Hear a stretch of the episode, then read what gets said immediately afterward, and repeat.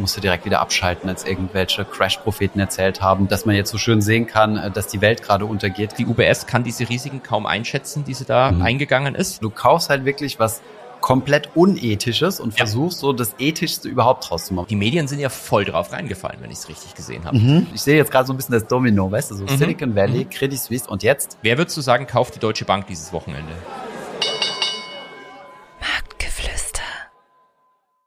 Hallo und herzlich willkommen zu dieser neuen Podcast-Folge, Folge Nummer 34 von Marktgeflüster. Holger, hast du die Invest gut überstanden oder wurdest du von Copytradern gekidnappt? Nee, ich habe die Invest gut überstanden. Ähm, von äh, Copytradern habe ich dort auch relativ wenig erlebt, ähm, eher von hochseriösen ähm, Finanzprodukten, die dort angeboten werden. Also ich bin jetzt, ich bin jetzt Investor in äh, chilenischen Wald, tuckenbasiert natürlich. Mhm, und mhm. ähm, ich habe äh, Zierfische im Portfolio. Diversifikation. Okay. Sehr gut, sehr gut. Äh, Robert Mark, Mark Lehmann doesn't like it, wenn du weißt, wer das ist. So ein Tierschützer auf YouTube, ganz bekannt. Oh, den kenne ich tatsächlich nicht. Spricht sich immer gegen, äh, gegen Tierhaltung, also gegen Tierhaltung sowieso aus, aber auch vor allem äh, macht er sich stark für Fische und sagt, also äh, Fischhaltung ist, äh, die werden entnommen aus dem Ozean und sind gar nicht gezüchtet und so weiter. Ähm, das ist äh, aber interessant, dass du das sagst, weil ich habe ehrlich gesagt stimmt natürlich, die sind ja in so einem ganz kleinen Behältnis dann immer drin, äh, mhm. können da überhaupt nichts mehr machen, schwimmen da rum, aber ich habe von, von gängigen äh, Tierschutzartikeln, sage ich mal, eigentlich noch nie was zum Thema ähm, Zierfische gehört oder Fische, die man halt daheim hat. Aber sehr guter Punkt. Also meine ich jetzt ernsthaft, das ist nicht alles sarkastisch, was ich sag. Ausnahmsweise, ja. Man muss bei dir immer doppelt hinhören, ja. Also die Invest, äh, für die, die es nicht mitgekriegt haben, ist ja so eine Messe. Ähm, und ähm, du hattest ja im letzten Jahr schon gesagt, dass da sehr viel vom sogenannten grauen Kapitalmarkt unterwegs war. Also was ich da jetzt so raushöre, ist, äh, das hat sich scheinbar nicht großartig geändert, oder? Genau, also du hast natürlich da auch ähm, in Anführungszeichen Stände von, ähm, ich will jetzt sagen seriösen Instituten, weil Goldman ist ja auch vertreten, aber zumindest von bekannten Instituten, von bekannten Banken, äh, Brokern etc. Und ich finde es schon ganz cool, dass ähm, du im Wesentlichen da als Privatanleger hingehen kannst und einfach mal mit den Leuten sprechen, mit denen du entweder indirekt immer zu tun hast, weil sie halt ein Broker sind oder weil mhm. du die äh, Ausklopfer, wie man auf Mauerstraßenwette dazu sagt, zu den Knockout-Optionsscheinen, weil du die von, von HSBC oder was immer handelst. Also, dass mhm. du mit denen mal Kontakt bekommst, ist schon cool, aber ich meine, du hast halt da auch schon Stände, die ohne jetzt jemanden konkret hier äh, zu nennen, aber wo man sich schon fragt, wie, wie kann das überhaupt erlaubt sein, sowas den Leuten zu erzählen? Wir haben sie natürlich in den Show Notes verlinkt. Ironie. ähm, genau. Und ähm, das heißt, du lernst endlich mal die Leute kennen, an die du die ganze Zeit dein Geld verlierst, richtig? Genau, genau. Man lernt die Leute kennen, die einen die ganze Zeit äh, über den Spread abziehen und die Optionsscheine ausnocken lassen.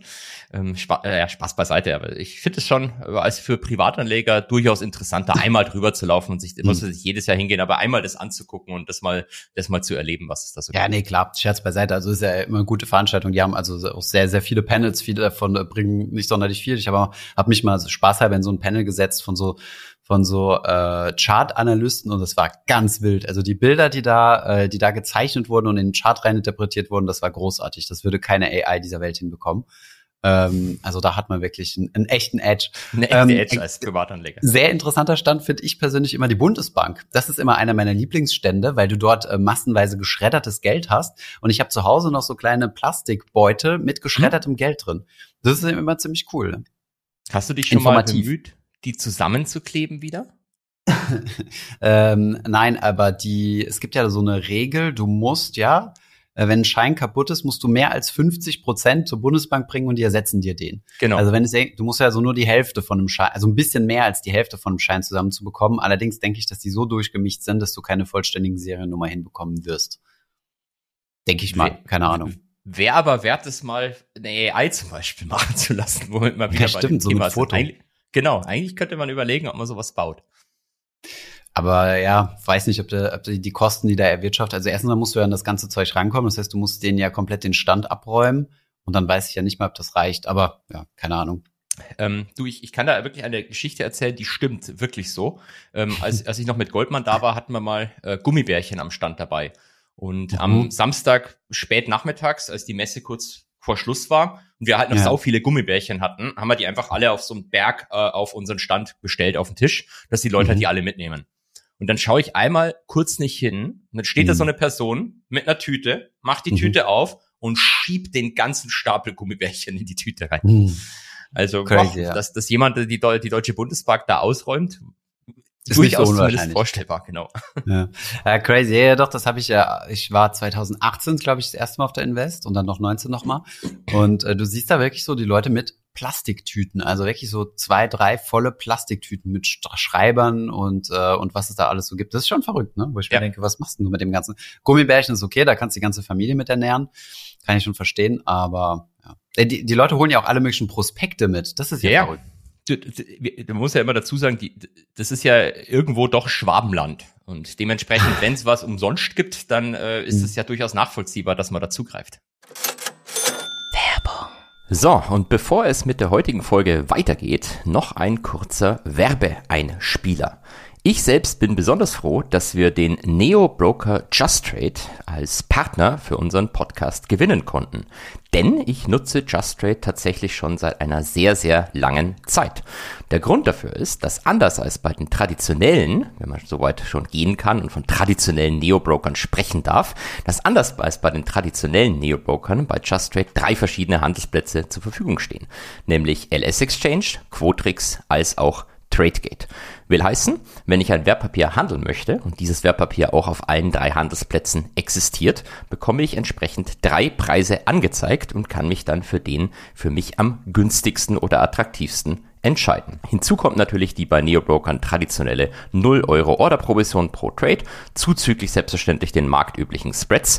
Die zahlt ihr aber natürlich auch bei einem klassischen Broker. Falls euch Just Trade interessiert, dann guckt gerne mal den Link in den Shownotes an. Und jetzt wünsche ich euch noch viel Spaß bei der heutigen Folge. Werbung Ende der famose Richie, über den wir schon ein paar Mal im Podcast gesprochen haben, also die Person, dessen Adresse wir leaken, sobald es mit Bison mal problematisch werden sollte, ähm, der hat uns ja gesagt, also bei der Invest musst du ja eigentlich bezahlen. Das macht zwar keiner, aber ja. eigentlich gibt's ja ein Eintrittsticket, was ein paar Euro kostet. Und du kriegst ja einen kostenlosen Zugang über alle möglichen Influencer. Also jeder hat irgendwie kostenlosen Zugang.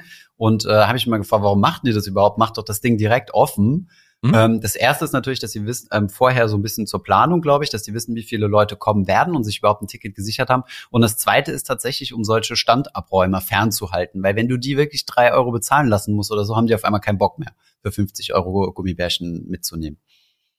Äh, dann doch risikoavers. Ja, und es, es gibt vielleicht sogar noch ein, ein drittes Argument, dass sie ähm, tracken können, wie viel, gerade bei den Influencern zum Beispiel, ja, wie viel, ja. wie groß die Community der jeweiligen Leute sind. Also mhm. meistens meldest du ja dich dann doch bei dem Influencer an, den du magst und nicht beim Goldgraf. Und ja. ähm, dann kannst du halt sehen, äh, ob es sich nochmal lohnt, den äh, verrückten Typen nächstes Jahr nochmal einzuladen.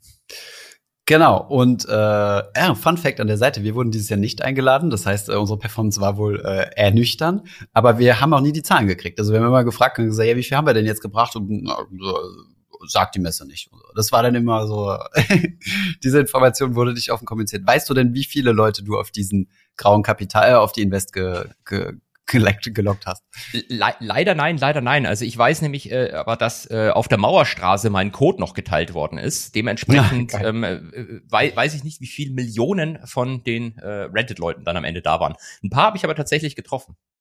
Sehr gut, sehr gut. Auch die beiden, mit denen wir Podcast gemacht haben? Den einen ja, der andere hat leider aus Hamburg den weiten Weg, ist er nicht angetreten. Ah, schade, schade. Aber sehr gut. Hast du einen guten Austausch gehabt, ja. Doch, das war. Wie sieht's mit ähm, Crash, Crash-Propheten aus? Die sind ja auch immer dort ganz, ganz gut vertreten gewesen. Ähm, ja, ich überlege jetzt ehrlich gesagt, ob mir spontan jemand einfällt, der so den Weltuntergang vorausgesagt hat. Das Problem ist, ich, ich habe mal halt die anderen Stände nicht wirklich angehört. Ich bin da eigentlich hauptsächlich um fürs kostenlose Essen hingegangen, ähm, für den für den Alkohol, den es bei Lang und Schwarz immer gibt, und äh, um mit ein bisschen äh, Leuten aus der aus der Community zu sprechen. Mm, ja, ja, spannende Messe auf jeden Fall. Ähm sehr, sehr. Und war ein bisschen mehr los als letztes Jahr. Ich glaube, letztes Jahr waren die Fotos so ziemlich leer. Das war nicht so. Ja, ge gefühlt war ein bisschen mehr los. Ich meine, letztes Jahr war es, glaube ich, so, dass es die erste war nach, nach Corona, die wieder live ja. stattgefunden hat. Und ähm, ja, dementsprechend war vielleicht irgendwie klar, dass beim letzten Mal noch nicht so viele Leute dann am Ende. Ich glaube, da war so ein bisschen Angst auch, ob die noch in der letzten Minute abgesagt wird oder sowas in die Richtung. Genau. Ja, ja und die war, war ja. ja. doch, die war aber auch um die Zeit. Ja, ja, doch. Das war nämlich mhm. kurz nachdem die Kinder auf die Welt gekommen sind. Sehr gut. Und warum warst du der Einzige auf der ganzen Messe mit Maske? Ähm, das, das muss ich tatsächlich noch eine lustige Finance and Fashion. Markus hat mir direkt einen Screenshot geschickt und hat gesagt, Holger tanzt mal wieder aus der Reihe. Also es, es haben sich tatsächlich noch die ein oder andere Person mit Maske gezeigt. Also, ähm, ich, ich habe die Maske einfach aufgehabt, weil äh, manche Leute aus der Community wissen ja, dass ich chronisch krank bin und dementsprechend einfach bei so einer großen Messe ein bisschen vorsichtiger sein wollte. Aber weißt du, was das Witzige ist? Ich habe mir extra so eine Maske gekauft. Ich wusste gar mhm. nicht, dass sowas gibt. Ich habe die durch Zufall mhm. entdeckt mit so Plastik vorne, dass man wenigstens die Mimik jetzt sehen kann. Ah, ähm, okay. Ähm, äh, ob das jetzt bei mir so gut und so schlecht ist, weiß ich nicht. Aber mhm. mich haben echt manche Leute angeschrieben, also nicht viele, aber ein paar mich angeschrieben danach und meinen, ja, ähm, also es finden sie jetzt nicht so gut. Muss ich jetzt so die, die Maskenträger verarschen mit der Maske? Dann, mhm. hey, wieso verarschen? Und dann ja, es hat komisch ausgesehen. Ich ja. habe ja auch einen Screenshot geschickt, weil es hat so ausgesehen, als hättest du vorne ein Loch reingeschnitten. Genau, also auf genau. den Bildern sieht es so aus, als würde so ein Loch. Und ich dachte auch erst im ersten Moment, dass du dich über Leute lustig machst oder so. Nein. Ähm, das ist aber eine ganz normale FFP2. Nee, nee, aber ich dachte mir ja schon, also ich, äh, also ich dachte mir schon, dass, dass es eine, eine äh, dass da schon Sinn dahinter ist. Aber auf dem ersten Moment sah es halt so aus. Also ich dachte erst, du hättest dein Gesicht abfotografiert und ein gedrucktes und, und ausgedruckt und auf die Maske geklebt und dann wär's im richtigen Winkel fotografiert worden. Ja. Aber okay, wir verstehen. Das ist aber eigentlich auch eine clevere Idee. Aber es war, also um das hier nochmal vor allen Leuten zu sagen, das ist tatsächlich eine FFP2-Maske, ähm, die, ähm, wenn ich mich nicht täusche, entweder in Deutschland oder der Schweiz hergestellt wird. Also mhm keine Ahnung, ob die dann wirklich so gut schützt wie die anderen, ich weiß es nicht. Aber wenigstens kann man meine, meine, meine, meine, meine Hackfresse dadurch sehen. Und eine Sache ist aber strange, warum beschlägt die nicht? Hat mich auch gewundert. Tatsächlich hat mich das auch gewundert. So. Ähm, äh, eigentlich müsste sie beschlagen, so würde man sich zumindest vorstellen. Also vielleicht äh, ist sie nicht ganz dicht, ich weiß es nicht, aber beim Atmen merkst du schon, dass, dass es beim Ausatmen, dass sie so anhebt. Also mhm. Eig mhm. Eigentlich wirkt es schon, als sei sie dicht, ich weiß es nicht. Mhm. Oder du bist tatsächlich ein Reptiloid und, äh, und atmest gar nicht. Das ähm, mag Kannst du nicht kommentieren. Das, okay. darf ich jetzt aus rechtlichen Gründen nicht kommentieren, genau. sehr gut, sehr gut.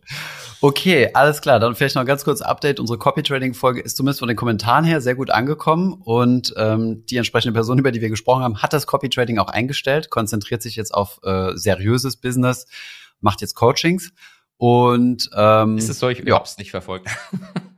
Doch, doch, äh, tatsächlich. Während du auf der Invest war, ist das bekannt gegeben ah. und hat Markus mir äh, zugespielt. Ja, von ähm, daher, ähm, ich freue ja. mich schon auf unsere nächste Investigativfolge. Wir wissen zwar noch nicht zu welchem Thema, vielleicht zu ethischen, äh, ethischen Private Equity Fonds, aber darüber sprechen wir gleich. Genau, lass mich noch eine Sache zu dem Copy Trading sagen. Das Einzige, was ich mitbekommen habe, ist, dass ähm, der Account jetzt weitergetradet wird von, von jemand anderem aus der Szene der, die, der aber äh, das Ganze jetzt Multi-Asset macht, also nicht nur DAX-CFDs. Äh, und okay. das lehnt sich halt wirklich komplett. Ich weiß nicht, ob, ob, ob das der Gedanke war, aber wenn du die letzte Folge äh, nochmal Revue passieren lässt, dann macht es halt schon Sinn, weil dieses Volumen kannst du halt nicht in DAX-CFDs handeln. Und wenn du das mhm. aber streckst auf äh, SX5E oder äh, Euro-Dollar oder sonst was, dann mhm. ist es durchaus wieder möglich, ohne den Markt zu krass zu bewegen. Also wir können das okay. ja mal beobachten. Ja, was mich interessieren würde, ist, ob, ob diese Up-Rip, also wo es quasi, äh, wo der, wo der Market Maker ihn quasi bewusst hat in den Stop-Loss laufen lassen, ob das äh, ausgeglichen wurde oder nicht. Meine Bauchvermutung wäre eher nein, aber wir sind da nicht informiert, oder? Weißt doch, doch, ich, das weiß ich. Also es wurde, wurde nicht uh. ausgeglichen. Und uh. ähm, wie gesagt, man hätte es den Leuten wünschen können, aber es, es wundert einen jetzt nicht, weil ähm, das, das waren halt über 10 Millionen, die dann der Market Maker als Loss buchen würde. Also der hm. Market Maker müsste sagen, okay, gut, ich bin bereit, auf 10 Millionen zu verzichten und die Kunden auszuzahlen. Und das würde er halt nie machen, weil so viel Geld verdient der Market Maker gar nicht an, den, an diesem einzelnen Händler. Aber Holger, was sind denn 10 Millionen in Dubai? Also es ist doch wie, wenn ich einen Kaffee ausgebe, oder? Also wirklich. Die, was, dachte, soll, was soll der Geiz? Ist das nicht eher in der Schweiz so? Keine Ahnung.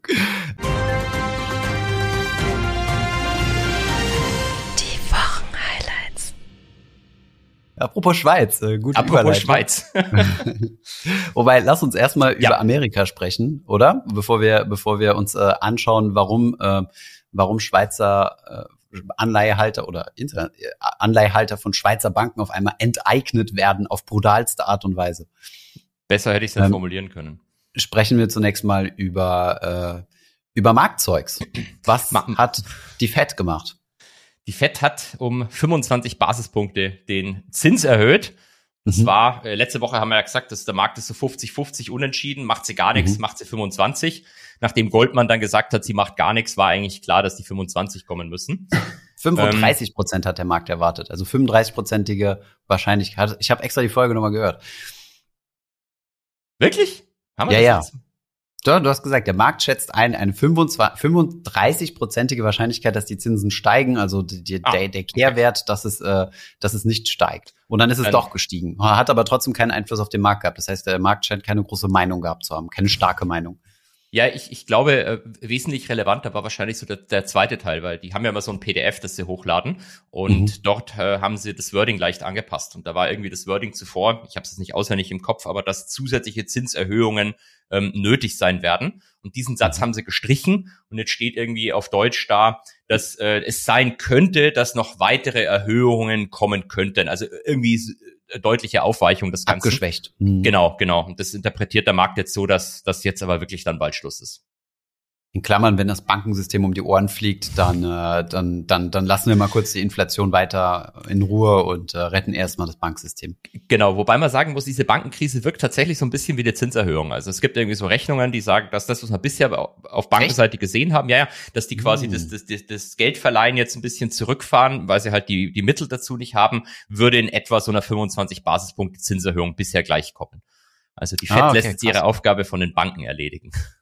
Okay, ist nicht schlecht. Also dadurch, dass die Banken sich gegenseitig nicht mehr trauen, zirkuliert das Geld quasi weniger und wird weniger verliehen. Also die, die holen sich einen besseren, einen größeren Puffer rein, sagen wir es mal so.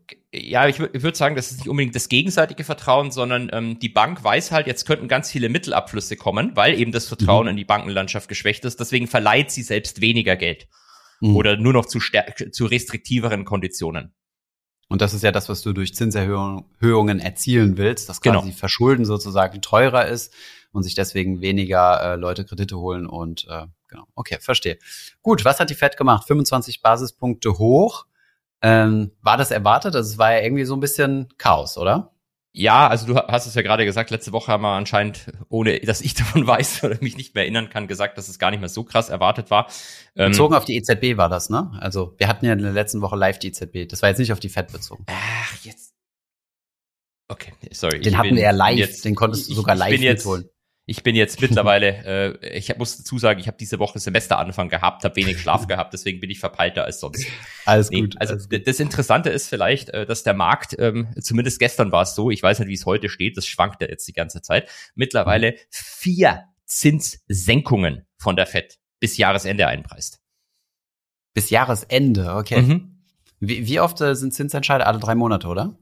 Äh, insgesamt achtmal im Jahr. Jetzt hat man, jetzt muss ich ah, überlegen, okay. wie viel hatten wir jetzt schon? Wir hatten äh, erst im Februar, glaube ich, war der erste, dann war das jetzt der zweite. Dann haben wir noch sechs übrig. dann müsste eigentlich spätestens okay. im, im, im, im Juni, glaube ich, senken. Okay, krass. Gut, ähm, halten wir das für realistisch? Das hängt natürlich äh, von zwei Sachen ab. Erstens mal, wie stabil das Bankenumfeld sein wird ja. oder sich stabilisiert. Da haben wir jetzt heute auch wieder einen ganz speziellen Kandidaten mit der Deutschen Bank, äh, der jetzt anfängt zu husten. Und äh, zweitens natürlich Inflation, weil das Primärmandat ist ja eigentlich nicht, eigentlich nicht Banken retten, sondern äh, ähm, Preisstabilität. Und das läuft ja noch nicht so, wie wir es gerne hätten. Und, und Arbeitslosigkeit bei den USA, genau. Ja. Genau. Hm. Ähm, nee, absolut richtig. Und deswegen wären, glaube ich, so die, die Inflationszahlen interessant in UK, die übrigens diese Woche auch Zinsen erhöht haben. Aber ähm, dort haben wir jetzt tatsächlich wieder einen unerwarteten Ansprung in der, mhm. in der Inflation erlebt. Ähm, das Ding äh, war irgendwie mit ähm, 9,9 Prozent erwartet worden und kam bei 10,4 rein, also schon, schon deutlich höher. Mhm. Und äh, ich hatte es mir extra aufgeschrieben, damit ich es hier dann äh, ganz äh, professionell vorlesen kann. So der, der größere Teil dieses Ansprungs kam tatsächlich äh, von äh, Dingen, die jetzt nicht direkt mit Energie zu tun haben, nämlich irgendwie mhm. Restaurants, äh, Kaffee, Essen, Kleidung. Und mhm. das, das, scheint schon irgendwie etwas breiter zu sein, als jetzt nur ähm, der, der Budin hat wieder das Gas äh, teurer gemacht. Vor allem die Lasagne ist teurer geworden. Das ist natürlich das Allerrelevanteste, wie die Lasagne in Minneapolis kostet. Das sollte eigentlich die ganze Geldpolitik im Land steuern in den USA. Das sollte eigentlich ein 80-prozentiges Gewicht im Warenkorb haben. Aber aber ähm, ja, okay, krass, ist aber auch so ein bisschen das Gefühl, was man beobachten kann, habe ich das Gefühl. Also, dass viele Dinge jetzt teurer werden, die nichts mehr mit Energie zu tun haben und dass die Energiekosten relativ unverändert bleiben. Also, wenn du dir die Energiepreise anguckst am Markt, gehen die ja schon runter, aber das habe ich jetzt noch nicht so gespürt. Also, jeder hat natürlich so seinen eigenen äh, individuellen Warenkorb oder so. Aber Strompreise, Gaspreise und so ist das noch nicht so wirklich durchgeschlagen. Also hat man wirklich so ein bisschen das Gefühl, dass dieser Effekt, den du mal beschrieben hast, von wegen Margenausweitung der Unternehmen, dass das, äh, dass das derzeit äh, das Thema ist, ja. Also UBS, äh, zumindest der Herr Donovan, sagt es ja seit Ewigkeiten, dass es eigentlich eine Profit Inflation sei und die da heimlich ihre Margen ausweiten. Ob das jetzt hm. so stimmt oder im Breiten oder nicht, äh, sagen wir dahingestellt. Keine Ahnung. Ähm, aber wie merkst du selbst Inflation bei dir?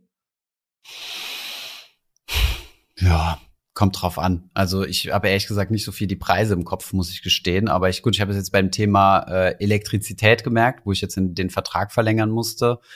Ansonsten beim Restaurant bekommt man das mit, aber ich ja und einkaufen tue ich sowieso, muss ich zu meiner Schande gestehen, eher über Gorillas. Das heißt, ich zahle sowieso in der Regel 20 Prozent mehr. Und ähm, ja, von daher, also ich habe jetzt nicht das Gefühl, dass es dort angestiegen ist, aber es ist auch schon von ein bisschen biased. Und was ich noch dazu sagen muss, dadurch, dass ich äh, so ein bisschen zwischen Deutschland und Frankreich bin, habe ich eh ein bisschen verzogenes Preisgefühl, weil in Paris nochmal alles deutlich teurer ist als hier in Deutschland. Und von daher habe ich so die Entwicklung nicht so mitbekommen.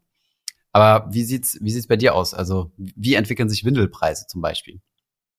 Ähm, das kann ich dir bei Windel gar nicht sagen, weil wir ähm, keine Windel benutzt.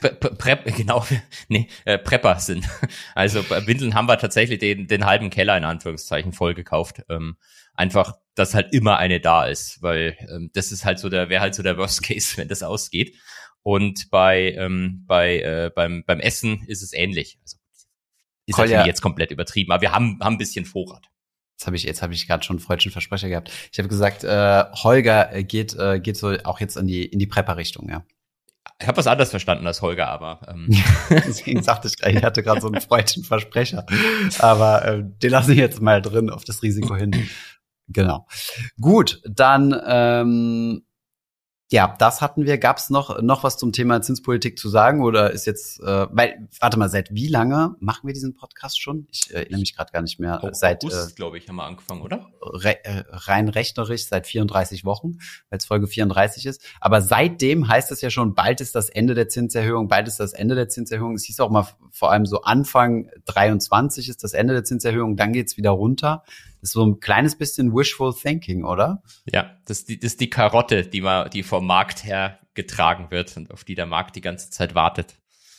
Das ist wie nach der Finanzkrise, äh, also 2008 oder 2009 oder so, als ich damals im Strukturvertrieb gearbeitet habe oder angefangen habe, da haben wir auch immer äh, das Angstszenario Inflation verkauft. Und diese Inflation ist ja dann mal so locker ein Jahrzehnt lang nicht gekommen. Und jetzt auf einmal kommt sie. Und jetzt hat natürlich jeder, der in den letzten zehn Jahren vor Inflation gewarnt hat, total recht gehabt.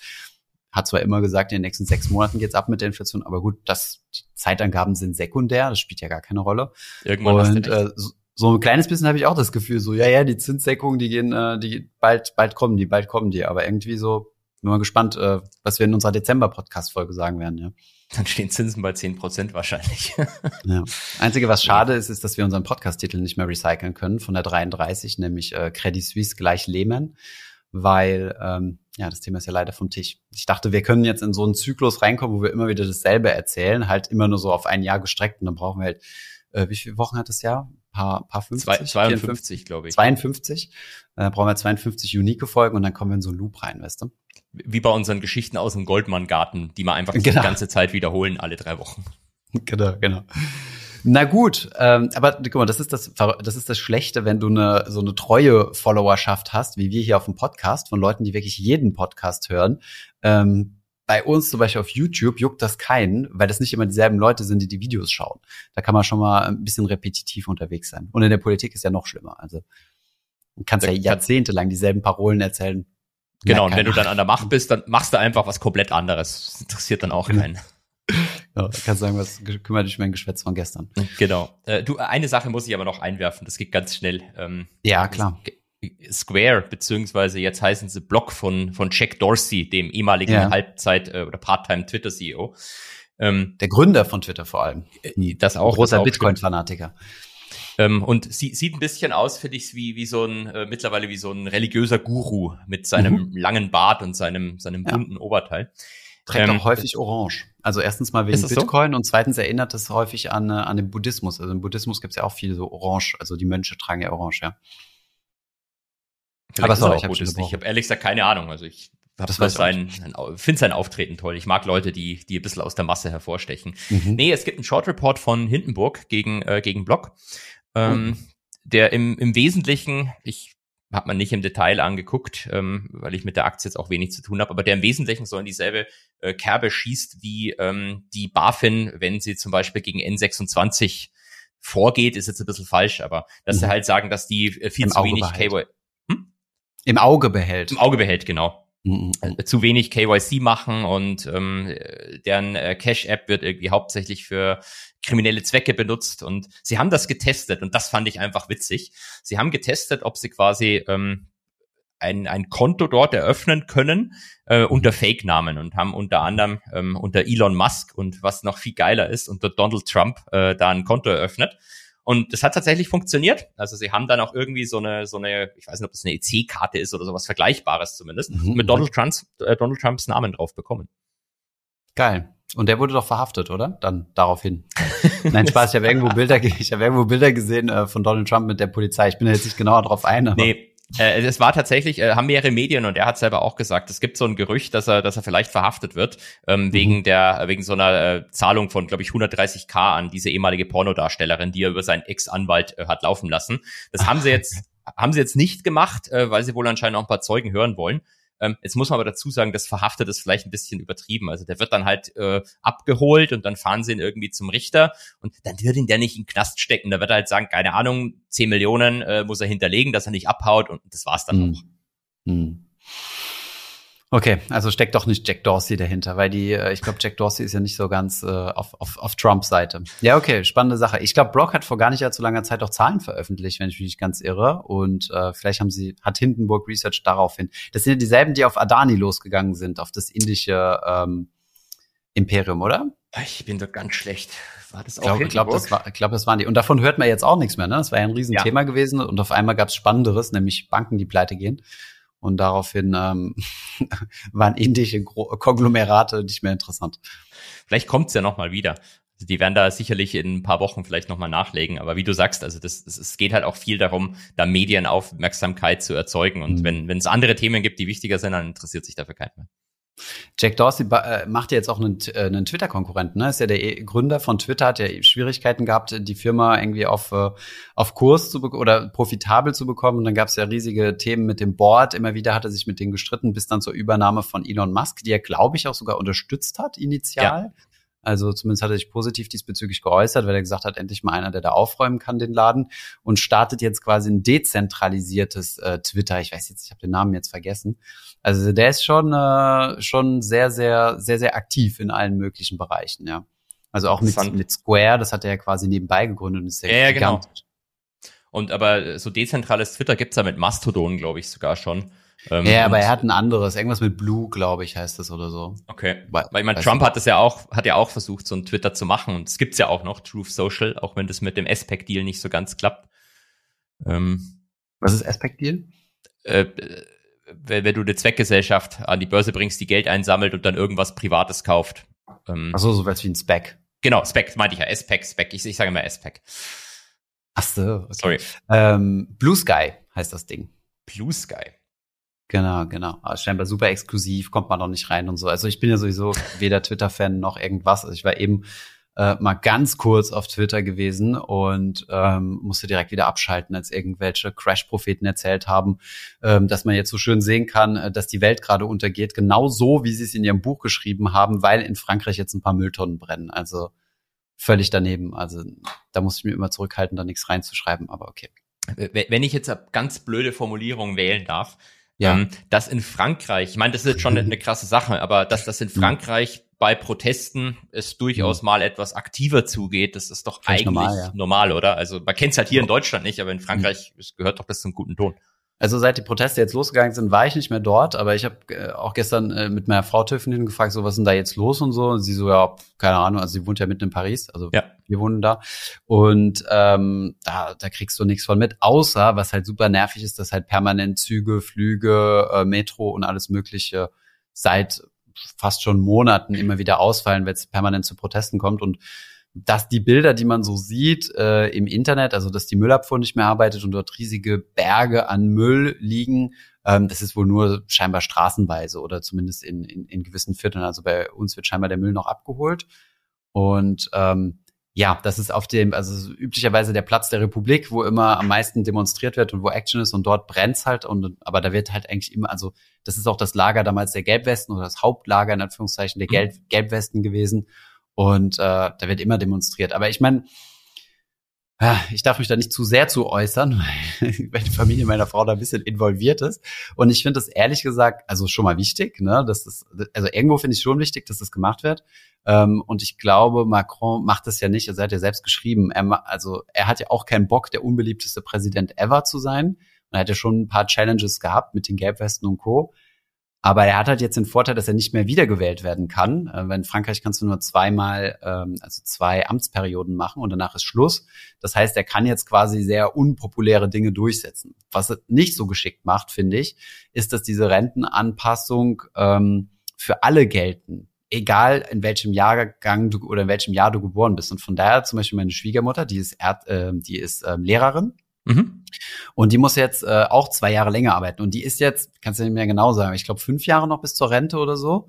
Und wenn aus deinen fünf Jahren bis zur Rente auf einmal sieben Jahre werden, das tut natürlich weh. Und das ist halt super nervig und, und ätzend. Und kann ich völlig nachvollziehen, den Frust, der da entsteht. Und ich glaube, das ist auch der Hauptbeweggrund, der dahinter steht. Ähm, deswegen verstehe ich nicht, warum die nicht so ein Cut-off-Date gemacht haben, wie wir das ja in Deutschland auch gemacht haben. Die ne? so langsam reinfaced. Ähm. Genau, genau. Ab Jahrgang X ähm, musst du, also darfst du mit, oder wenn du vor Jahrgang X geboren bist, äh, darfst du mit äh, 64 in Rente und dann wird das so langsam hochgefaced auf 67. Weil ob du jetzt 30 Jahre bis zur Rente hast oder 32, das ist ja egal. Also ja. gefühlt, ja, gefühlt würdest du dich da jetzt nicht so aufregen, weil deine Rente eh noch so weit entfernt ist. Aber wenn man dir kurz vor Schluss noch zwei Jahre draufdrückt, dann ähm, ist blöd. Und ich habe echt keine Ahnung, warum die das so machen, weil ich meine, das ist ja relativ obvious, dass sich da viele Leute ärgern, aber okay. Keine also ich finde es ja krass, dass du in Frankreich die Möglichkeit hast, äh, so Gesetze mit so einem Joker am Parlament vorbei durchzudrücken. Mhm. Ähm, das finde ich ja immer noch das Krasseste. Ich glaube, es geht ja wie die einmal pro Jahr oder so oder zweimal pro Legislaturperiode. Es gibt auf jeden Fall so, so eine Regel und dann, dann kannst mhm. du irgendwie so ein Gesetz durchdrücken, obwohl das Parlament dagegen ist. Das ist eigentlich. Ja, der, der Präsident in Frankreich hat natürlich nochmal deutlich mehr Macht als äh, hier bei uns in Deutschland. Ne? Ich mein, also unser Grüß ja August. ja, genau, genau. ja gut, aber ich meine, der wurde ja bewusst entmachtet. Ja, also ich meine, ähm, ist ja ist ja historisch bedingt, dass äh, genau der der der Kanzler in Deutschland und äh, der Bundespräsident sowieso etwas entmachtet ist. Die Franzosen hatten ja nie, so, hatten ja nie solche Probleme in der Richtung. Von zu mächtigen, äh, zu mächtigen Persönlichkeiten. Ironie, Klammer zu. Und, und der französische Präsident wird ja ähm, vom Volk im Wesentlichen gewählt. Direkt gewählt, ja. Genau. Ja, ich bin gespannt, wo das hinführt. Also bei Kannst dich du nicht aufstellen lassen? Du könntest doch nächster Präsident werden. Du hast auch ja. einen M&A-Hintergrund wie Macron und passt das schon mal. Ja, ich war aber nicht auf der ENA, die, also ENA, das ist äh, deren ja. Eliteschule, wo, wo 90 Prozent aller, oder wenn nicht sogar noch mehr, also die unglaubliche Quote von allen, nicht nur äh, Präsidenten, sondern vor allem auch äh, Minister Ministern durchgehen. Also da sind die Franzosen extrem elitistisch aufgestellt. Also wir beschweren uns ja in Deutschland über das Durchschnittsalter unserer Politiker und dass sie nicht repräsentativ fürs Volk sind. Das ist in Frankreich noch äh, viel ausgeprägter. Und deswegen gibt's dann halt auch immer so diese Aufstände, weil du halt wirklich so dieses Gefühl hast, wir, das Volk, gegen die Eliten. Ähm, das hast du in Deutschland ja so ein bisschen weniger. Also du hast ja nicht so krass das Gefühl, dass es so, ein, so eine elitäre Schicht ist, zumindest nicht verglichen mit Frankreich, ja. Ja, bei, bei uns kommen, äh, die sind, haben die Politiker dann teilweise halt gar nicht studiert oder keinen Abschluss. Oder sie täuschen einen Abschluss vor. Echt, Moment, gibt's da jemanden? Es, es gibt diesen ist vielleicht aus der Luft gegriffen von mir. Ja, ne, es gibt ja wirklich diesen Republikaner in den USA, der so äh, alles erfunden hat über seinen Lebenslauf. Also Banken hat er, Hintergrund hat er erfunden, ich glaube Studiengang hat er erfunden und das kam dann nach der Wahl alles raus. Den versuchen sie jetzt gerade loszuwerden. Crazy, oder? Naja, gut, kommen wir mal zum Elefanten im Raum, würde ich sagen, oder? Ist es jetzt die Credit Suisse, die Deutsche Bank oder ich, ich habe das immer mitverfolgt, welche Bank ich meinte ehrlich gesagt Pornhub, aber Ach so, oder na, ja, dann sprechen wir darüber. Das stellen wir hinten. Nein, sprechen wir erstmal über Banken. Ähm, ich, magst du, nee, jetzt erzähl mir du erstmal was über Pornhub, das finde ich interessanter. Sollen wir das? Na komm, dann schieben wir das vor. Wie kann man seine Hörer maximal lange an, an das, das, muss, äh, an das Gerät koppeln? Das muss in den Titel, Thomas. Boah, nein, also ich weiß es nicht, keine Ahnung, was der Einfluss sein wird. Aber dann darfst du dich am Sonntag nicht beschweren, wenn ähm, wenn wenn wenn die Folge nicht ausgespielt wird und wenn Just Trade uns die Partnerschaft kündigt. das geht dann auf je, Jetzt müssen wir bitte die Just Trade Werbung erstmal einspielen. genau. Wenn möglich vorher. Gut, ähm, ja, Pornhub wurde gekauft, äh, von, beziehungsweise die Firma, die dahinter steht. Ich muss natürlich erstmal googeln, was das, was das ist. Ähm, ganz klar. Ähm, und zwar von der Firma, also die Muttergesellschaft von Pornhub ist ja MindGeek, gegründet durch einen Deutschen, der dann ein riesen Imperium gemacht hat mit allen möglichen Adult Entertainment Seiten. Und ähm, da Kannst ist ein paar ja so davon News, aufzählen? Äh, ich habe das Nein, Portfolio jetzt tatsächlich nicht offen. Muss man meine Favoriten schauen. Und ähm, Browser-Favoriten. Und ähm, genau, die wurden, da ging eine Tickermeldung drüber, äh, wurde gekauft von Ethical Capital Partners, einem Private Equity Fonds.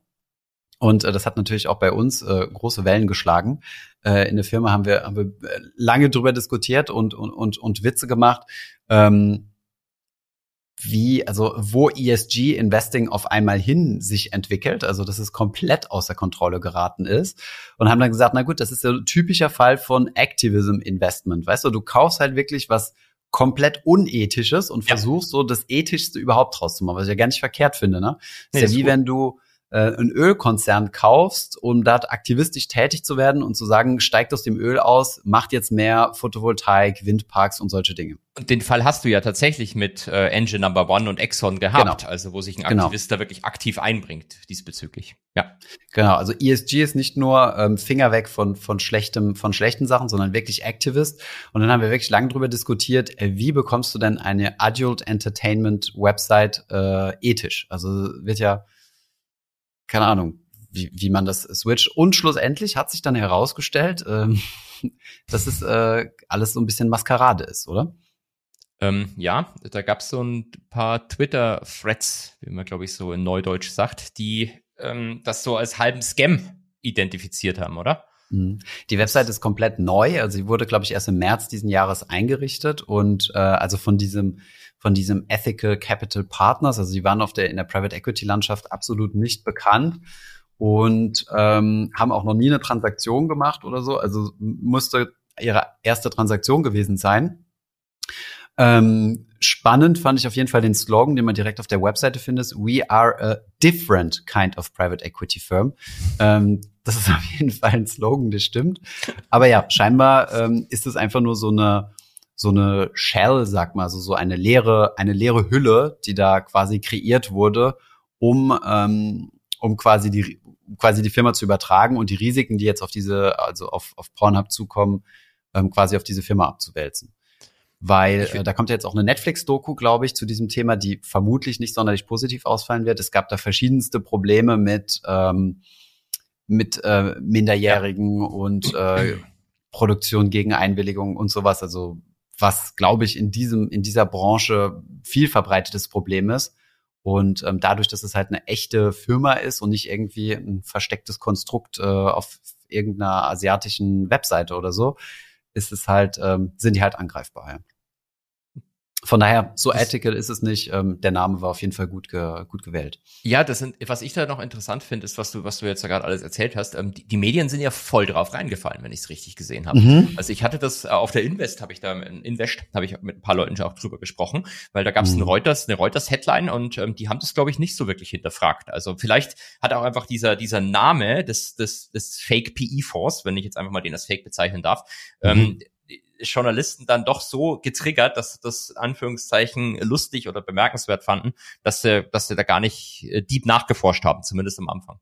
Aber warum? Also warum machst du sowas? Normalerweise sind doch solche Transaktionen, wenn du irgendwie versuchst, unternehmerische Risiken in eine, in eine Shell-Gesellschaft auszudagern, machst du das doch still und heimlich über x äh, Subgesellschaften mit vielen Anwälten, die dich dabei unterstützen, das möglichst unauffällig zu gestalten. Aber warum machst du das dann mit so einem großen Bang? Ich habe keine Ahnung. Ich ähm, weiß nicht, wie so ein äh, semi-illegaler Pornoproduzent in seinem Kopf denkt, was da so der Plan ist. I, I really don't know. Ähm, kann, kann, kann dazu echt nichts sagen. Es gibt übrigens gute Interviews von dem Gründer, ne? Also der schon lange raus ist, also der hat schon lange seine seine Anteile verkauft und so. Mhm. Ist, wie gesagt, ist ein Deutscher. Der meinte, dass er noch nie in seinem Leben auf einem Pornoset war. Ähm, ziemlich, ja. also es ist, ein, es ist halt ein pures Business, ne? Also der hat das immer aus Business-Perspektive gesehen und hat halt so dieses Ad-Geschäft, also dieses Werbegeschäft in dem Bereich äh, halt revolutioniert. Also ist eigentlich eher so ein Computergeek, der, ähm, der sich halt in diese Nische spezialisiert hat.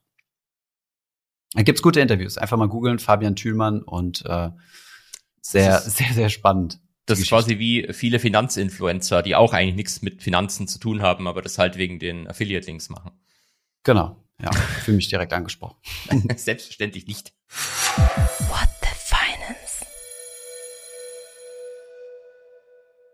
ähm, Sehr gut. Okay, jetzt wo wir über die spaßigen Sachen gesprochen haben, haben wir noch ein paar Minuten, um über die ernsten Dinge zu sprechen, die jetzt sehr wahrscheinlich dafür sorgen, dass unsere Portfolios nicht mehr Moon gehen oder zumindest die dafür gesorgt haben, dass unsere äh, Portfolios, äh, was ist ein Gegenteil von Moon? Erdkern. Erdkern. Ich, ich, bin auf die Memes gespannt. Ähm, ja, du, du hast es ja vorhin schon angesprochen. Ähm, äh, enteignet wurden da arme, arme, arme Anleihehalter, oder? Mhm. Also ähm, wir, wir hatten ja letztes Wochen äh, oder im letzten Podcast noch drüber gesprochen. Da gab es jetzt auch, glaube ich, ein Reel, das wir hochgeladen haben, wo ich noch mhm. gesagt habe, die Credit Suisse ist kein Lehmann 2.0. Dazu stehe ich auch.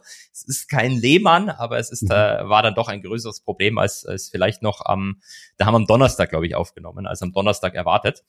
Ähm, mhm. Am Freitag sind nämlich die AT1-Bonds schon im Keller gerauscht, was viele Leute am Markt dazu bewegt hat, zu sagen, diese Bank gibt es in ein paar Tagen nicht mehr. Und mhm. ähm, dann hat ja am Wochenende der Schweizer Regulator die äh, UBS im Wesentlichen gezwungen, es wird extra ein Gesetz noch erlassen, das verhindert, dass die UBS-Anleihe, äh, Aktionäre darüber abstimmen dürfen. Die mhm. UBS muss die Credit Suisse kaufen und Credit Suisse Aktionäre, die auch nicht drüber abstimmen dürfen, kriegen ähm, 76 Frappen, also Cent mhm. in, äh, in, in Schweizer Geld, ähm, für ihre Aktien bezahlt äh, in UBS-Aktien. Mhm. Und das an sich jetzt erstmal nicht so verblüffend, aber das Verblüffende ist, es gibt halt diese AT1-Anleihen, die aber steht ganz kurz, Holger, sorry, ja. du, du, du bist hier gerade äh, extrem schnell unterwegs, weil okay, für diejenigen, die noch gar nicht so in den News unterwegs sind, ähm, die Credit Suisse ist ins Straucheln geraten, wie wir im letzten Podcast ja schon erzählt haben, dadurch, dass dieser ähm, saudische, der saudische Nationalbank, die ja dort Investor war, gesagt hat, nö, ich pump da kein weiteres Geld da rein. Das hat für un also für, für schwindendes Vertrauen gesorgt und ab dann ging es halt richtig ab. Also ich, ja. ich habe die Zahl genau nicht mehr im Kopf, aber täglich wurden Milliarden von Asset under Management, also von Vermögen von dieser Bank wegtransferiert, also zu anderen Banken rüber. Also wirklich äh, ein Bankrun im, im, äh, im größeren Stil, also nicht, dass du dein Guthaben abziehst, aber dass du deine Assets, die dort gemanagt sind, quasi zu anderen zu einer anderen Bank überträgst. Was die und, Profitabilität äh, der Bank extrem äh, schädigt. Genau. Und ähm, dann kam es zuerst äh, zu, zu, zu einer Garantie. Ich glaube, das war noch in der Podcast-Folge mit ja, drin, dass die Schweizer Nationalbank eine, eine Garantie ausgesprochen hat, dass äh, also für die Guthaben, die in dieser Bank drin sind, von weiß auch nicht mehr x Milliarden. Und ja, dann genau, ging es 50 Milliarden, glaube ich, so so Notkreditlinie, die sie da bekommen haben. Genau.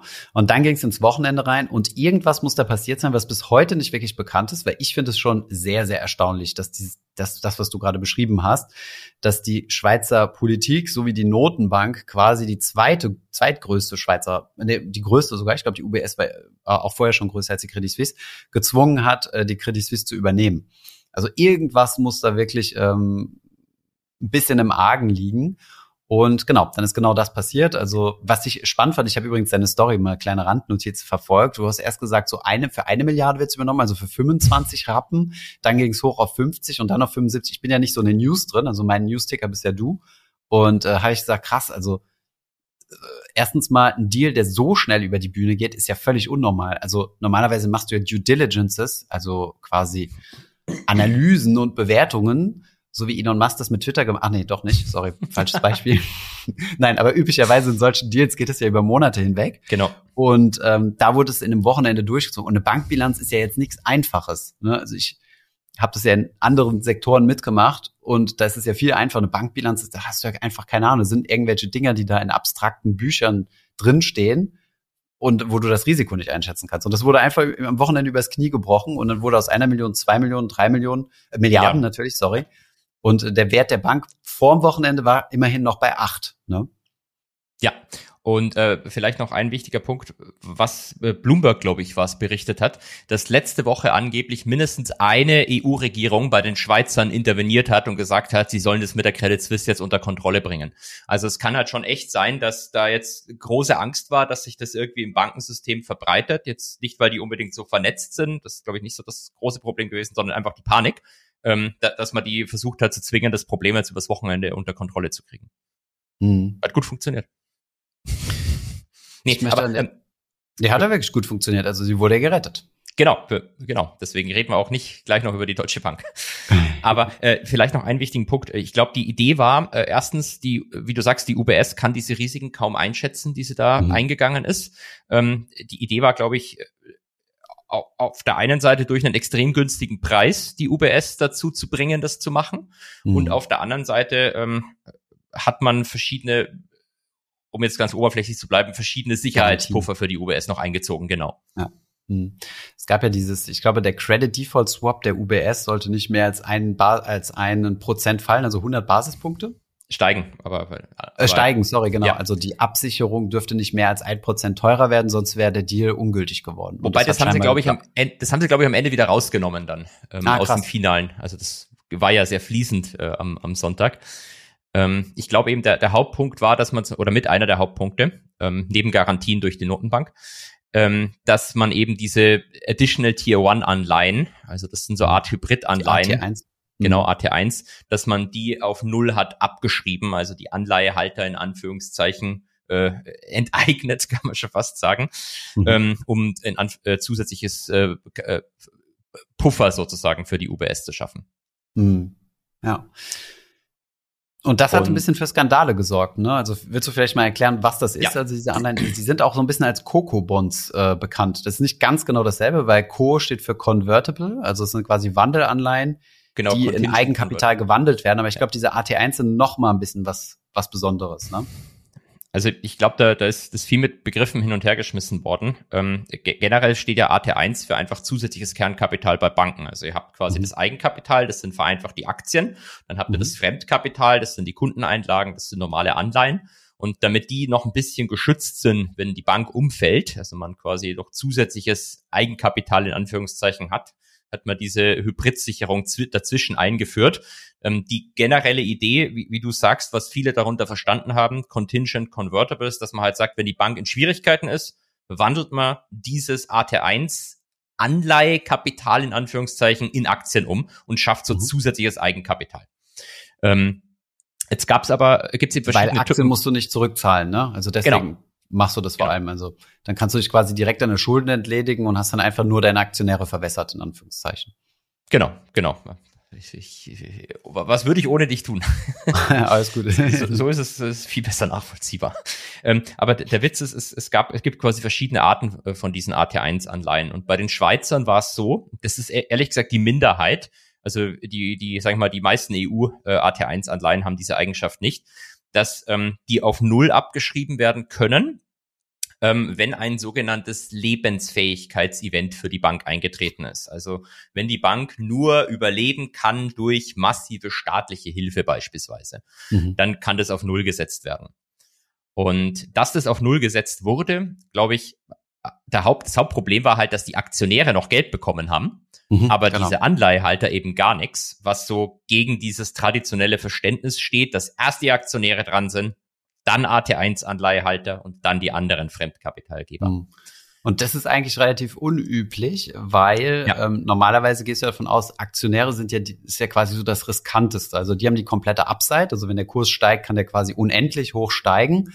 Und ähm, dafür sind sie aber auch im Fall einer Liquidierung des Unternehmens als allerletztes dran. Also als allererstes sind mal sowas wie Mitarbeitergehälter, dann im speziellen Bankfall äh, Deposits, also das, was quasi, also Kundeneinlagen sozusagen, also und dann geht es halt immer so weiter runter, bis dann halt irgendwie Senior Debt, dann hast du die, ähm, die Junior Debt, also ein bisschen das, die, die riskanteren Bonds, wo es ein bisschen höhere Zinsen drauf gibt. Und ganz am Schluss kommen erst, wenn noch was übrig bleibt, was in den seltensten Fällen der Fall ist bei so einer Liquidierung, ähm, siehe Wirecard, ähm, die Eigen, äh, die, die, die Eigenkapitalhalter, also quasi die Aktionäre. Und bei dieser AT1-Anleihe war das durch diese eine Klausel, die hab, die ist halt auch später ziemlich viel auf LinkedIn und Twitter zirkuliert. Diese eine Klausel, die dafür gesorgt hat, naja, wenn es äh, ans Überleben der Bank geht, dann werden die Dinger auf Null gesetzt. Genau. Und diese Klausel ist halt ja, wie du schon gesagt hast, ne, anders als bei bei anderen, also in anderen Ländern, wo es diese wo es diese Klausel nicht gibt, ähm, hat es halt dafür gesorgt, dass es einen riesen Aufschrei gab, so nach dem Motto, die Schweizer haben gerade Bondhalter enteignet, unser Kapitalmarktsystem funktioniert nicht mehr, ähm, alles ist scheiße. Alles ist scheiße, genau. Und ähm, das, das, das war, glaube ich, das Erste, das hat die Leute alle überrascht, dass, dass diese Mich Klauseln übrigens auch. Also mich hat es auch, auch überrascht, dass diese Dinge abgeschrieben werden. Und ich hatte dir, glaube ich, einen Screenshot geschickt und du hast gesagt, ja, genau dafür sind die Dinger ja gemacht. Dann habe ich gesagt, okay, keine Ahnung, was der Holger hier wieder geraucht hat, aber ich informiere mich mal ein bisschen. Und dann, und dann, äh, ja, bin ich tatsächlich drauf gekommen, dass, dass diese, dass da diese Klauseln da sind. Ne? Aber, aber diese ursprünglichen Coco Bonds, ne, sind ja nicht darauf ausgelegt. Also die werden genau. ja einfach nur in Eigenkapital gewandelt. Genau. Und äh, das Interessante aber vielleicht noch an dieser Klausel, und das hat man tatsächlich, glaube ich, noch nicht so breit gelesen. Ähm, die Frage ist halt, war das jetzt so ein Lebensfähigkeitsevent? Mhm. Weil die Credit mhm. Suisse hat zumindest letzte Woche selbst noch gesagt, ähm, das, was wir bisher gesehen haben, diese 50 Milliarden Notkredit, das sei noch kein Viability-Event. Mhm. Und JP Morgan kam vor ein paar Tagen auch raus und sie haben auch gesagt, also ob das jetzt wirklich in diese Definition gefallen ist, ist rechtlich zumindest fragwürdig. Mhm. Und dementsprechend kann ich mir echt gut vorstellen, vielleicht erleben wir dazu auch noch was, dass es so ein paar nette Hedgefonds gibt, Paul Singer von Elliott zum Beispiel, der sich diese wertlosen Anleihen kauft und dann auf zumindest deutlich höhere Rückzahlung klagt am Ende. Weil diese AT1-Anleihen sind auch für ein paar Cent an der Börse äh, verfügbar. Ne? Die sind genau. auch nicht äh, delistet. Genau, du kannst die, kannst die eigentlich noch äh, quasi fast wertlos einkaufen. Das wäre ein super YOLO-Trade YOLO für dich, oder? Habe ich, mal, hab ich mal auch schon überlegt, aber ich kann mir leider keinen Schweizer Anwalt leisten. Kann ich nachvollziehen. Ähm, die Frage, die ich mir jetzt gestellt habe, ist, mhm. was hat das gebracht? Also das Volumen dieser AT1-Anleihen waren, glaube ich, so auf der Bilanz äh, 15 Milliarden. Ja. Das heißt, dadurch, dass die auf Null abgeschrieben werden, ist es quasi wie so eine Kapitalspritz. Also du entschuldest ja. dich sozusagen. Also du hast einfach so von, von einem Moment auf den anderen 15 Milliarden weniger Schulden durch diese Klausel. Was ich mir aber jetzt denke, ist, ähm, ah, wobei, nee, nee, passt schon, passt schon. Weil ich hab mir, was ich mir gedacht habe, guck mal, die Aktionäre wurden ja sowieso äh, verwässert jetzt nicht, aber die wurden von Freitag war der Kurs noch äh, oder der Wert der Credit Suisse an der Börse noch acht Milliarden und äh, Sonntag kriegst du nur noch drei Milliarden dafür, ja. bezahlt durch die UBS. So, wenn da jetzt noch ein bisschen Coco-Bonds oben drauf kommen, die mich verwässern, dann wäre mir das als Aktionär, glaube ich, auch fast schon egal, weil, äh, naja, mein Verlust ist sowieso schon so krass. Aber naja, die Coco-Bonds waren ja, ich habe mir die Frage gerade selbst beantwortet, 15 Milliarden. Das heißt, äh, dann müsste das Equity ja sogar negativ sein und dann passt das wiederum nicht. Ja, aber wobei die, die, die 15 Milliarden sind ja wahrscheinlich ähm, notional gewesen. Dementsprechend. Hm. Das also bedeutet also, äh, Nomi Nominalwert, also nicht das, was sie an der Börse gehandelt waren. An der Börse genau. waren sie ja 70 Prozent down oder sowas? Ja, teilweise mehr. Ich glaube, die waren bei, standen sie am Freitag sogar schon bei 40 oder so. Also der Markt hat das mhm. schon irgendwie antizipiert, dass mit denen was passiert. Ähm, mhm. trotzdem finde ich. Weil es vielleicht doch einige Leute, einige Nerds gab, die diesen, die diesen Klausel gelesen haben. ja, Man soll es kaum glauben, aber es gibt Leute, die investieren und lesen tatsächlich ein 80-seitiges Prospekt. Verrückt, oder? Äh, un unfassbar, dass es sowas tatsächlich gibt. Aber du hast, ich finde trotzdem, dass du einen validen Punkt hast. Also die Frage ist halt wirklich, hat sich das jetzt gelohnt? Weil damit hast du eigentlich den gesamten europäischen und sogar fast schon internationalen AT1-Markt so richtig runtergedrückt. Auch mhm. wenn die, der Markt ist da, äh, glaube ich, schon sehr ineffizient. Auch wenn da diese Kriterien nicht drin standen, ähm, mhm. wird es wahrscheinlich dazu führen, dass die Leute, äh, die Banken, die AT1-Anleihen ausgeben, in Zukunft sogar noch mehr dafür zahlen müssen. Das heißt, mhm. der, der Volks, gesamtvolkswirtschaftliche Schaden weltweit gesehen dadurch ist vermutlich größer als diese 16 mhm. Milliarden, die die Schweizer da äh, ja, und Lagarde ist ja dann noch vor die Kamera, oder zumindest gab es ein Pressestatement der EZB, die gesagt haben, bei uns in Europa oder in der EU, in der Eurozone ist es immer noch so, dass diese Coco-Bonds ähm, ähm, in Equity gewandelt werden und nicht einfach ja. auf Null gesetzt. Ich glaube, laut Bloomberg hat sie gesagt, äh, in Europa, was mich dann ein bisschen irritiert hat, weil meines Wissens, ich bin Geografie nicht so bewandert, aber die Schweiz liegt, glaube ich, in Europa. ähm, Stimmt, okay. Vielleicht kann man das nochmal klarstellen. Ja, und ihr Mandat ist ja nicht für Europa, sondern ihr Mandat ist ja nur für die Eurozone. Von daher kann sie ja keine Aussagen über andere, also sie kann Aussagen treffen, so viel sie will, aber dann, ja. Okay, ja, auf jeden Fall sehr, sehr ein wieder mal ein sehr spannendes Kapitel aus der aus der Finanzbranche. Ich fand es auch, ich habe auch wieder was gelernt. Ähm, ein Kumpel von mir, der im Anleihebereich äh, sehr ähm, ähm, sich, sich gut auskennt oder sehr heimisch fühlt, hat mir natürlich gleich eine Deutsche Bank-Anleihe geschickt mit zehn, also eine Deutsche Bank Coco-Bond, also eine AT1 der Deutschen Bank. Natürlich, was sonst? Wer interessiert sich heutzutage noch für Aktien? Und ähm, mit zehn Prozent ähm, oder, ich, oder neun Prozent, ich weiß nicht mehr, neun Prozent Coupon. Musst du dir mal überlegen. Kaufst das Ding, kriegst du neun Prozent PA. Natürlich mit dem einhergehenden Risiko, also jetzt definitiv keine Anlageberatung. Und damit sind wir auch schon bei der perfekten Überleitung zur nächsten Bank. Silicon Valley, so ich sehe jetzt gerade so ein bisschen das Domino, weißt du, so mhm. Silicon Valley, mhm. Credit Suisse, auch wenn es da jetzt keinen direkten Zusammenhang gibt. Und jetzt, wer, wer fällt in Deutschland als erstes negativ auf? Wer ist so der, der Schüler aus der letzten Reihe? Natürlich die Deutsche Bank. Genau, das habe ich auch erst in der Podcast-Vorbereitung jetzt, äh, Vorbereitung jetzt gesehen. Äh, Deutsche Bank, Aktie down, heute 11 Prozent äh, Credit, äh, Credit Default äh, Swap, also das, wo wir eben drüber mhm. gesprochen haben, von der UBS auch auf, äh, auf dem höchsten Stand von allen Bankaktien in Europa, äh, allen doch äh, Bank äh, CDS in Europa. Was ist da passiert? Hast du dich da mehr einlesen können als ich? Also ähm, das Thema ist, wie, wie du sagst, jetzt so, so halbwegs aktuell jetzt erst aufgekommen. Ähm, ich habe witzigerweise gestern äh, ein bisschen was zum Thema Commercial Real Estate in den USA gelesen, habe auch gestern mhm. Abend auf Instagram dann auch gepostet, dass halt viele von diesen Commercial REITs, also die Office Space vor allem kaufen und vermieten, mhm. Probleme mhm. bekommen. Ähm, das ist eng verbunden mit den regionalen Banken in den USA, deren Großteil deren Businesses ist, ähm, Commercial Real Estate zu finanzieren. Und ähm, äh, heute Morgen tatsächlich auch noch dazu gelesen, dass die Deutsche Bank da äh, wohl auch ein nicht insignifikanter Player mit ihrem Kreditbuch ist. Also dass mhm. die durchaus signifikantes Exposure äh, gegenüber Commercial Real Estate Office Space in den USA haben. Und mhm. vielleicht ist das jetzt der, der, der nächste ähm, Ansteckungspunkt, über den wir sprechen. Mhm. Ja, crazy, wer, oder? Wer würdest du sagen, kauft die Deutsche Bank dieses Wochenende? Weil wenn wir jetzt das so weiterspinnen, gibt's die halt am Montag nicht mehr. Wer kauft sie? Trade Republic.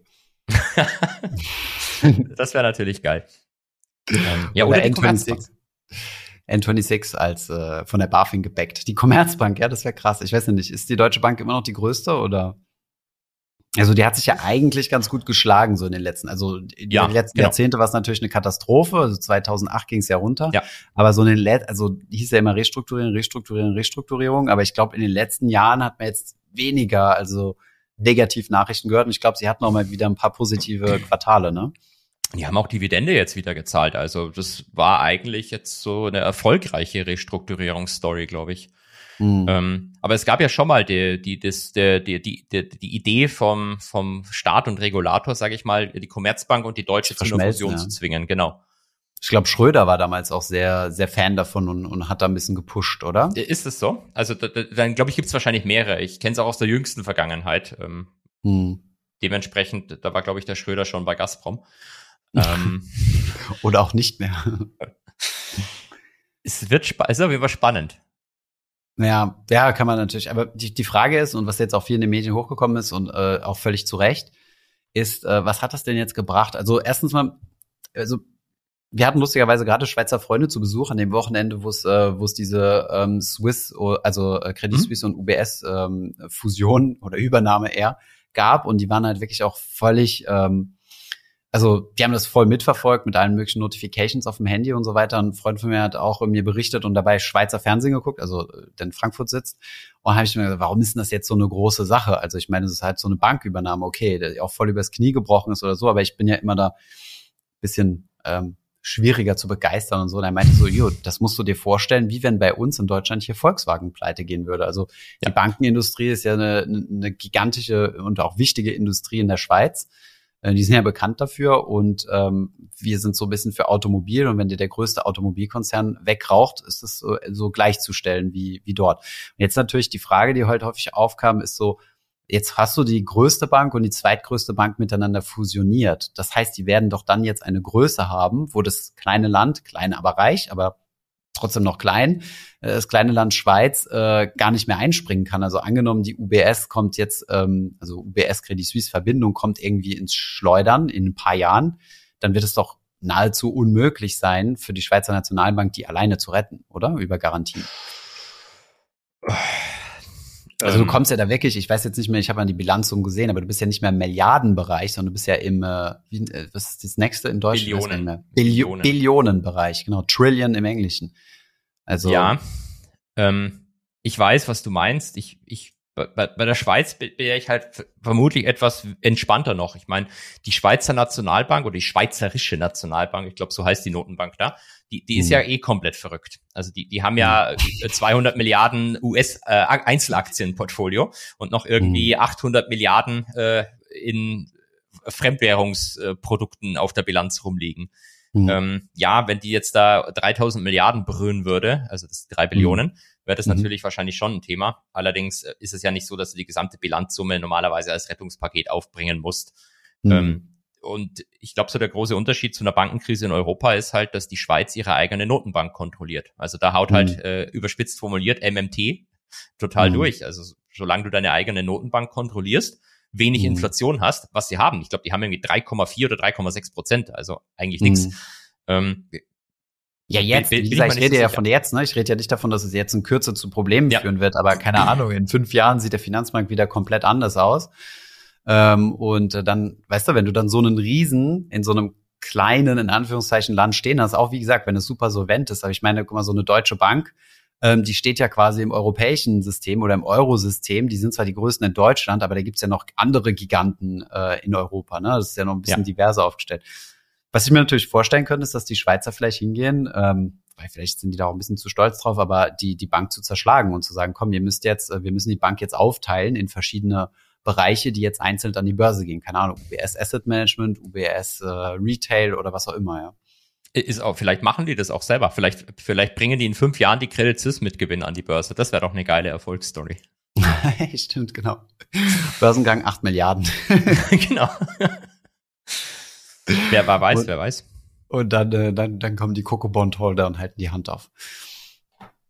Ja, also ja, ich meine, im, Finanzbereich gilt, gilt ja sowieso the bigger the better. Ne? Also je größer du bist, desto größere Skaleneffekte hast du. Das sehen wir im Privatanlegerbereich bei ETFs. Je größer die Dinger werden oder je größer der Asset Manager im Hintergrund ist, desto günstiger können die angeboten werden, weil du gewisse Fixkosten hast, die sich leichter verteilen lassen. Aber irgendwann ähm, ja, das Thema systemische Risiken im, im, im Finanzbereich war ja 2008 schon ein Thema und ist jetzt auch wieder ein Thema.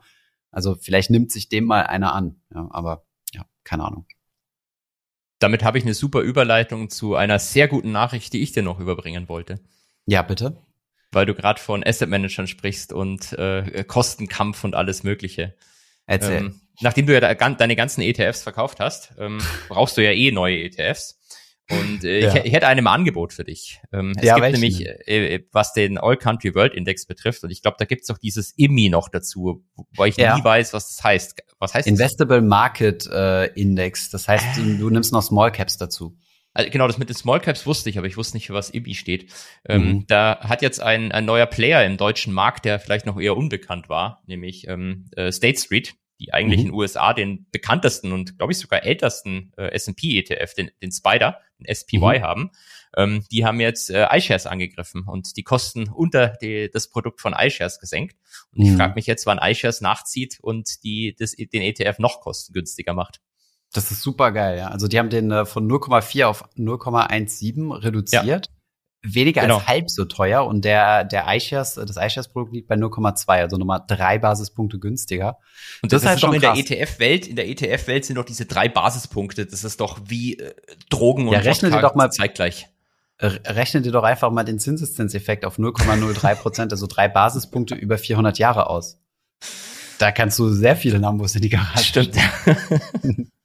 Nein, aber jetzt mal Scherz beiseite. Also ist schon, ist schon krass. Aber das ist auch nichts Neues dahingehend. Also die, also das ist schon natürlich ziemlich cool, aber ähm, derzeit reduzieren ja, also was heißt derzeit, in den letzten Jahren gibt's ja quasi so die Schlacht, äh, wer die günstigsten, äh, wer die günstigsten ETFs anbietet. Also regelmäßig sieht man, wir wollten das auch mal in unserem, in unserer ETF-Suche tracken. Also wir kriegen ja immer mhm. nur den aktuellen den, das aktuelle TER geliefert und dann gibt's auch noch verschiedenste TERs. Wir kriegen regelmäßig Mails, wo geschrieben wird, ey, euer TER ist nicht aktuell, weil es da verschiedene Maßkriterien gibt und das, was im Factsheet steht, kann auch zum Beispiel aufs Jahr hochgerechnet, wenn der noch nicht ein Jahr lang alt ist, was anderes sein und so weiter. Also mhm, ja. Riesenunterschiede, ist ja egal. Und ähm, das wollten wir mal tracken über die Zeit, wie, ähm, wie einzelne ETFs günstiger geworden sind. Ähm, weil ich habe zum Beispiel MSCI World von ähm, HSBC und äh, der war damals, als ich angefangen habe, da zu investieren, der mit Abstand günstigste und ist es jetzt bei weitem nicht mehr, obwohl er zwischendurch mal günstiger geworden ist. Also obwohl ähm, die, die Gebühren nach unten hin dann nochmal angepasst wurden.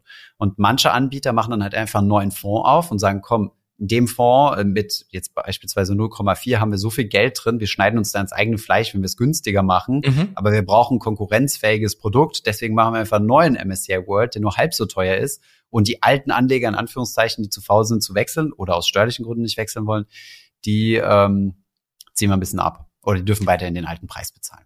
Das, das finde ich einen wichtigen Punkt, dass du das sagst, weil das wäre jetzt mal eine Frage an dich gewesen. Sollten Leute, die einen ETF-Sparplan auf den iShares von mir aus haben, sollten die jetzt alles verkaufen und den neuen kaufen? Das kannst du dir relativ einfach berechnen, äh, indem du nämlich also der dieser Spider ist jetzt bei 0,17, wobei sowohl der als auch der von iShares noch gar nicht so alt sind. Das heißt, es können eher jüngere Investoren sein mhm. oder Leute, die halt umgeschichtet haben. Ähm, und der iShares ist bei 0,2, also drei Basis Basispunkte Differenz kannst du dir dann ausrechnen, also musst du erstmal überlegen, wenn du jetzt verkaufen würdest, du musst ja erst den einen verkaufen, wie viel Steuer würde das für dich bedeuten? Das schreibst du dir auf ein Papier und dann musst du mal überlegen, wie viele ähm, Jahre und zu welchem Vermö Vermögen genau du investiert sein musst in den anderen, also in den günstigeren, um diese Steuerschuld äh, quasi zu verdienen über die, ja. über die drei Basispunkte. Ich glaube, wir haben da sogar einen Rechner zugemacht. Ähm, falls ja, ergänzen wir das noch in den Shownotes. Shownotes. Ich, ich habe gerade auch gerade ausgerechnet. Vielleicht bin ich aber auch blöd im Rechnen. Also wenn ich ein 100k Portfolio in dem ähm, iShares-Ding habe, alles verkauf, habe ich 30 Euro gespart. Das sind ja die genau. Transaktionskosten schon fast so hoch. Stimmt, stimmt. Transaktionskosten muss man mit berücksichtigen. Ähm, nee, die Frage, also die Frage krieg, kriegen wir jetzt seltener, aber früher war diese Frage ziemlich, ähm, ziemlich üblich, weil es gab noch nicht die ganzen Neo-Broker, die das Ganze so günstig ja. anbieten, ähm, sondern du hast früher immer diese Aktions-ETFs gehabt. Und das war das nervigste auf der Welt, weil dann warst du bei einem, bei einem etablierten Broker, hast dort äh, den MSCI World for free gehabt, hast angefangen, das Ding zu besparen und ein Jahr später wird der kostenpflichtig und du musst äh, und ein anderer MSCI World wird kostenfrei. Und dann haben wir so oft die Frage gekriegt, soll ich jetzt umsteigen oder soll ich nicht umsteigen? Und deswegen haben wir dann, glaube ich, diesen Rechner gebaut, um dir diese Frage zu beantworten, ob du für 0, ähm, nee, stimmt, war nicht nur das gewesen, sondern du musst ja dann Transaktionsgebühren auch jedes Mal bezahlen. Also ja, genau, es ist, es ist eine, es ist eine, eine Optimierung, äh, die dich, äh, ja, viel Zeit kostet und viel Kopfschmerzen und ich glaube am Ende des Tages gar nicht so viel Unterschied macht, ja. Vermutlich nicht. Und ich habe aus deswegen so dreckig gelacht, weil äh, du hast eigentlich mein Leben beschrieben, äh, wie es vor acht Jahren der, noch der Fall war. Also habe wirklich jedes Jahr einen anderen ETF rausgesucht. Am Ende hast du da irgendwie zehn mhm. Stück im Depot drin. Mhm. und ja, wenn wir früher Portfolios geschickt gekriegt haben, dann waren da echte vier MSCI World ETFs drin. Ja. Und, dann muss, stellst du erstmal die Frage so, warum hast du vier, vier, vier ETFs vom selben Index von verschiedenen Anbietern? Also ich hab immer, dachte immer so, die Leute haben Angst vor dem Kontrahentenrisiko oder sowas. Aber nein, das ist halt einfach ein altes Depot gewesen, die beim Broker immer dann auf den gerade kostenlosen Sparplan gesprungen sind. Ja. Naja, Gut, gut. Ähm, außerdem, jetzt wo wir gerade vielleicht bei ETF-News sind, ich weiß nicht, wie sehr das unsere, ähm, unsere Hebelzertifikate verrückte äh, Community hier interessiert, aber ich sage es trotzdem mal. Ähm, Luxor führt nämlich jetzt auch äh, zwei ETFs zusammen und da gab es auch eine Frage von mir, das ist ein MSCI World, also Luxor wurde ja gekauft von Amundi. Ich glaube, das ist der ETF 110, wenn ich mich nicht irre. Das ist ein MSCI World. Mal gerade mal ganz kurz. Das weißt du doch wahrscheinlich auswendig anhand der WKN den ETF erraten. genau, das ist der ETF 110, das ist ein MSCI World ETF, mhm. der fusioniert wird mit, äh, mit einem anderen Amundi. Und das ist tatsächlich, ähm, weil es da viel Panik gab, wenn so ETFs fusioniert werden, kann es steuerlich manchmal ein bisschen hässlich sein und die machen das extra steuerfreundlich. Äh, das ist das sogenannte Fußstapfensystem ähm, dass ein Fonds den anderen überführt wird und wenn das in derselben Jurisdiktion ist, also beide sind, glaube ich, in Luxemburg, mhm. ist das steuerunschädlich. Also wenn ihr alte, ich glaube, gerade bei alten ET, äh, bei alten Comdirect-Kunden die äh, Comstage ETFs hatten, ist dieser ETF 110 äh, ganz ursprünglich von Comstage, die dann gekauft wurden von Luxor und jetzt gekauft wurden von Amundi. Und ich glaube, das ist ähm, ähm, steuerfrei. Wir können da aber auch die Pressemitteilung ebenfalls in die Shownotes packen. Da, darf ich kurz fragen, weil da, das, da kenne ich mich wirklich null aus. Also das Fußstapfen-Prinzip höre ich jetzt auch zum ersten Mal. Das heißt, es kann mhm. sein, wenn die das ungünstig machen, dass es dann steuerlich als verkauft bei mir gewertet wird, oder? Genau. Ja, okay, und dann krass. musst du schön, äh, schön, äh, schön steuerlich reinhauen, ja. Uncool. Uncool. Steuern sind immer nur cool, wenn sie die anderen zahlen. Ja, genau. Für unsere Kindergarten, für unsere Kindergärten und Schulen zu bauen und äh, Straßen und so. Nein, also ich, ich, lass mich den Satz noch unterbringen. Ich bin, äh, bin, bin pro Steuern. Ich gerne Steuern. ja, ich, ich zahle wirklich, wirklich gerne Steuern, weil mit Steuern wird zwar viel Scheiß betrieben, wie zum Beispiel ein neues Finanzministerium, ein neues Kanzleramt gebaut, was jetzt vielleicht gestoppt wird oder Zusatzgebäude, aber werden ja, ja, auch viele sinnvolle Sachen mit Steuern gemacht. Polizisten, ähm, Feuerwehrleute, äh, ähm, Professoren, ähm, alles, was die Gesellschaft braucht. Professoren. Vor allem Gerade Professoren. besonders die, die sind die wichtigsten. Genau, und dass die auch anständig ihre vermögenswirksamen Leistungen kriegen, ist sowieso das Wichtigste. Kriege ich in Baden-Württemberg keine. Ich weiß, deswegen. ja, so, das war jetzt. Alles klar, Holger. Dann schauen wir mal, welche Bank nächste Woche pleite ist oder von wem ja. gekauft wurde. Es ist schade, dass wir nur einmal pro Woche den Podcast machen. Dadurch sind wir immer hinterher.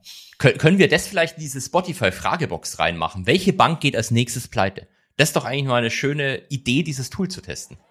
Okay, sehr gut. Wenn wir bisher rausgefunden haben, wie das geht, geht. also letztes Mal, ähm, das, das, das, finden wir noch raus und dann, welche Bank geht nächste Woche pleite? Ähm, gute Frage. Kriegen wir beantwortet. Wird legendär. Genieß dein Wochenende. Mach du das auch, Thomas. Vielen Dank für deine Zeit und bis nächste Woche. Auf Wiedersehen. Podcast Ende. Bis nächste Woche.